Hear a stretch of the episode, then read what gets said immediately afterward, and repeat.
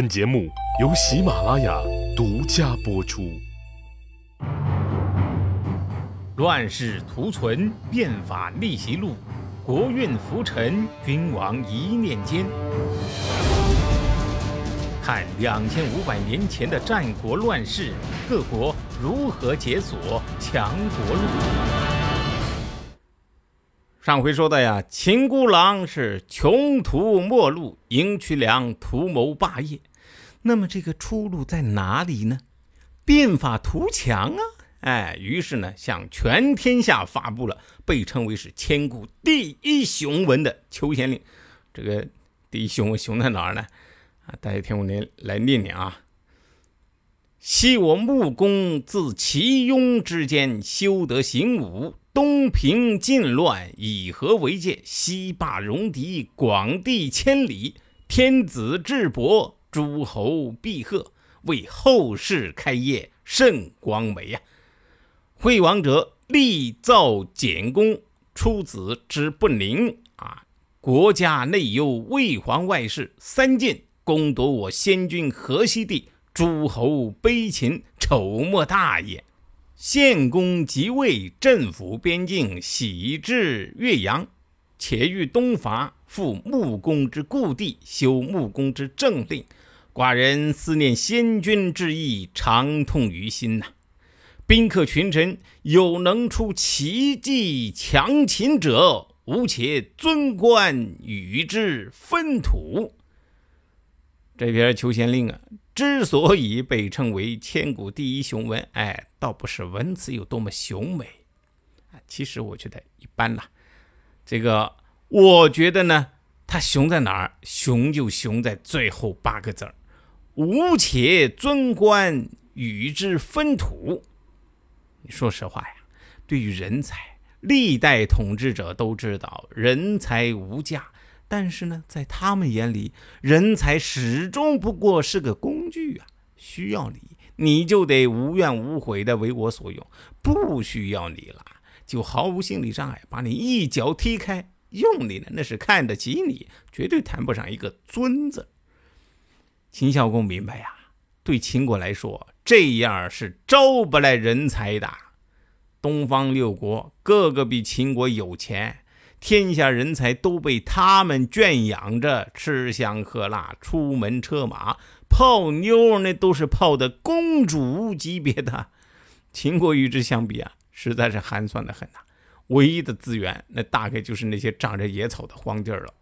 你注意这个孝公的用词啊。他不是说赐土封地啊，而是说什么分土？哎，土地啊，我跟你分，意思就是咱俩地位平等，咱们是一起合伙创业，咱不是君臣关系。孝公啊，能拿出来的他就这个。严格来说呢，这不是一个实际的待遇，更像一个什么？一个肥皂泡。哎，用现代话说叫期权，一个愿景向天下昭告。哎。为了显示自己的诚意，这在合同法里面叫一种邀约。你来，你跟我一起干，干了以后你会得到什么？这个就叫什么呢？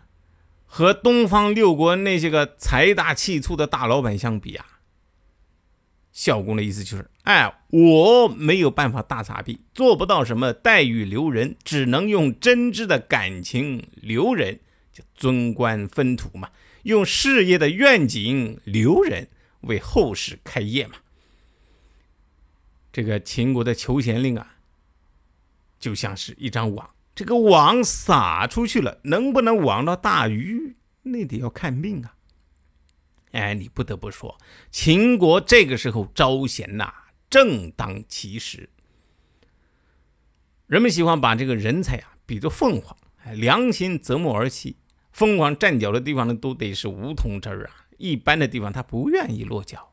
东方六国当中呢，韩赵两国属于小国，长期也被魏老大压得抬不起头来。自己呢也习惯了跟着老大混，也不求上进啊，也不谈什么，暂时也谈不上什么。哎，这个时候他还没有自主意识，算不上是梧桐枝儿。凤凰呢，那自然也是看不上。燕国呢？偏处一隅，这个时候啊，还是个混不吝，哎，基本上没他的戏份而且啊，燕国那地方又冷又穷啊，凤凰也不太愿意往那儿飞。楚国吴起变法是昙花一现，而且吴起死的极惨，足以让想往那儿飞的凤凰止步啊给吓住了。东方的齐威王呢，广开言路，整顿吏治，任用贤能，使这个齐国呀出现了一派新气象。稷下学宫嘛，这个当时这个齐国的这个皇家社会科学院啊，垄乱了一大批的思想家，飞过去的凤凰呢倒是不少，但是呢，坐而论道的多，实干家少，而且齐国呀，原本人家家底子好，齐国实力啊。正在快速的膨胀，已经可以和这个魏老大呀一较高下。齐威王呢也犯不着往这个死里边折腾。相比之下呀，首霸魏国是战国变法的发源地，有实践经验，哎，人才也多，而且啊，这些经验都掌握在这些人才手里。几乎啊，这些这些当时这个顶级的变法人才，他都聚集在魏国。只可惜呢。魏惠王实在是太过平庸，最贵的人才在他眼里边啥都不是啊，还不如一颗大珍珠。而且呢，这个时候魏国走下坡路的趋势呀非常明显，魏惠王却仍然是在啃老，哎，沉溺于他爷爷和爸爸的工业中不能自拔，以天下老大自居。这个时候啊，自信的很呢。一个过于自信的领导人啊，你是不能指望他做出什么改变的。魏国的变法呢，随着这个君主的自信心的空前膨胀，已经停滞了。变法人才呀，在政治上受到了无情的排挤，纷纷出走他国。你想想，在这样的背景下，秦国发出这样一份求贤令，能不让各国的变法人才心动吗？俗话说呀，心动不如行动。哎，有一个之前一直默默无闻的人，看到秦孝公的这个求贤令啊，二话不说就往秦国跑啊。这个人呢，就是华夏族变法史上最重要的人物，没有之一。嗯，没有之一啊，商鞅。不过这个时候他还不叫商鞅，他的名字叫公孙鞅，魏国人，保卫的魏啊，所以呢也叫魏鞅。公孙鞅呢？公孙啊，实际上是对他的尊称。当然了，也不是对谁都可以尊称为公孙，而是只有当这个人有公族血统的时候才可以。所以当时各国都有很多，哎，叫公孙什么什么，公孙什么什么，啊，还有比如说叫公叔什么啊。那么，所以不用想就知道了，魏鞅也是魏国贵族的血脉啊。《资治通鉴》里面说他是魏国的庶孙，就是他的爷爷啊做过魏国的国君，而他呢是当时他爷爷的小妾，哎的孙子。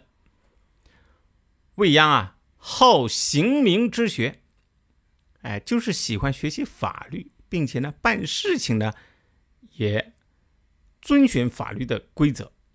他从那个小魏国跑到这个大魏国，当时啊，这个大魏国正在李悝主持的变法的强国路上，一路狂奔。那个时候虽然没有魏鞅什么事儿，但是他也是见证者啊。他潜心研究了李悝的法经，觉得哎呀，这个法经真的是棒极了。自己呢也是法家，他对这个魏国啊、楚国这些国家的变法成败呢，就进行了深刻的总结。魏鞅当时投在了魏国的国相公叔痤的门下，有一叫姓公叔的啊，公叔痤前面也提到过这个人。魏鞅啊，在公叔痤的门下任相府的中庶子，这个中庶子啊，大概相当于国相的这个秘书，啊，你也可以叫他秘书长之类的。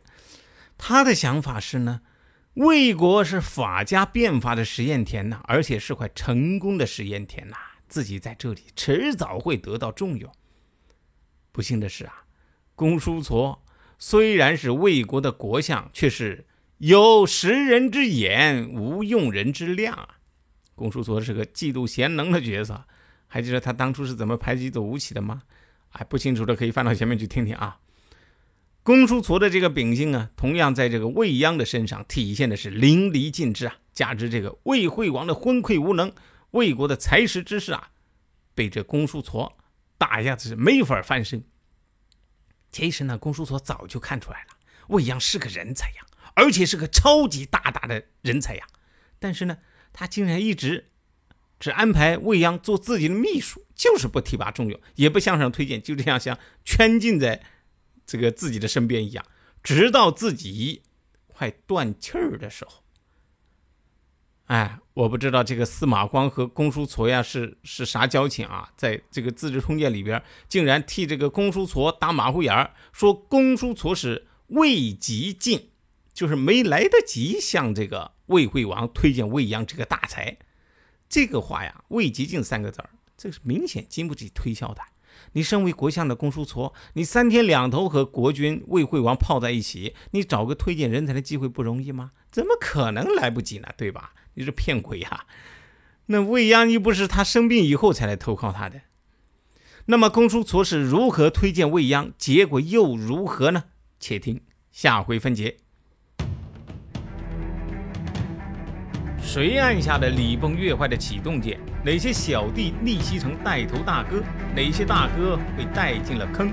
又有多少君王魂断强国路？西哥从《资治通鉴》《战国策》《史记》中筛出战国大事件，为您剖析国运密码，轻松理清战国乱史。